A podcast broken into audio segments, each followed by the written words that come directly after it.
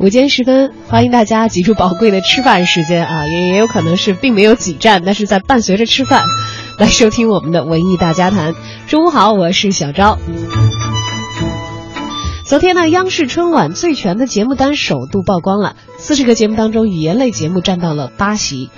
于谦、岳云鹏、苗阜、王声、蔡明、潘长江、冯巩、徐帆等人都将在春晚的舞台上和观众朋友们见面。而第一次的春晚带观众的联排呢，也在昨晚亮相。能得到现场零距离观看机会的观众呢，基本上都是少数的媒体人或者是央视内部人士以及部分的高校学生。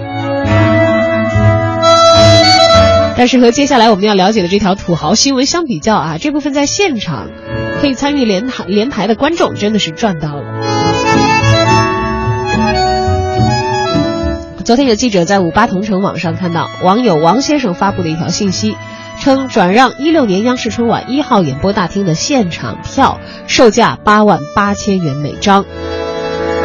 记者以买家的身份致电这位王先生，对方称自己从十一月开始在五八同城网和赶集网上都发布了上述的信息。不久前呢，有一位温州的买主以八万八千元的价格成交了第一单。现在他自己手上的票已经不多了，说还可以优惠一些，可以以六万六千块钱出售。而王先生还说，说央视春晚的门票是不会对外进行销售的。我有朋友在央视，所以能搞到票源。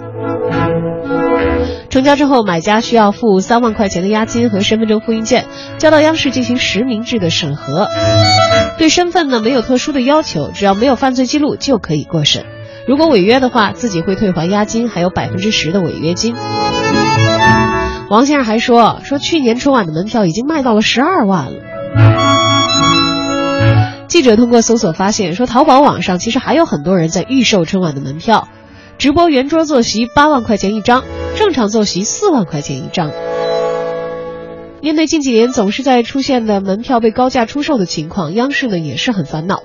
针对这件事，央视春晚剧组在二零一四、二零一五年均发布过声明，称自己从来没有以任何的方式和渠道销售过春晚的门票。相关的法律人士也解释到，说我国治安管理处罚条例规定，伪造、变造、倒卖车票、船票、航空客票、文艺演出票、体育比赛入场券或者其他有价票证凭证的。处十日以上十五日以下的拘留，并处以一千元以下的罚款。如果以出售假票的手段骗取较大数额的钱财，涉嫌构成诈骗罪，将依法受到刑事处罚。当事人可以向公安机关进行报案。而客观条件的限限制呢，也让央视春晚的现场坐席暂时无法向市场开放。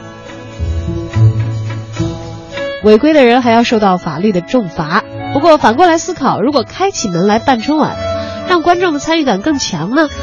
在互联网加的时代，有一些方法其实是完全可以实现。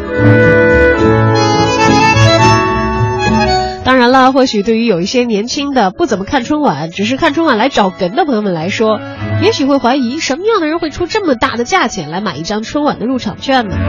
我们在电视机前看看不也很好吗？我们在网上看看不也很好吗？何况可能有很多人已经多年不看了。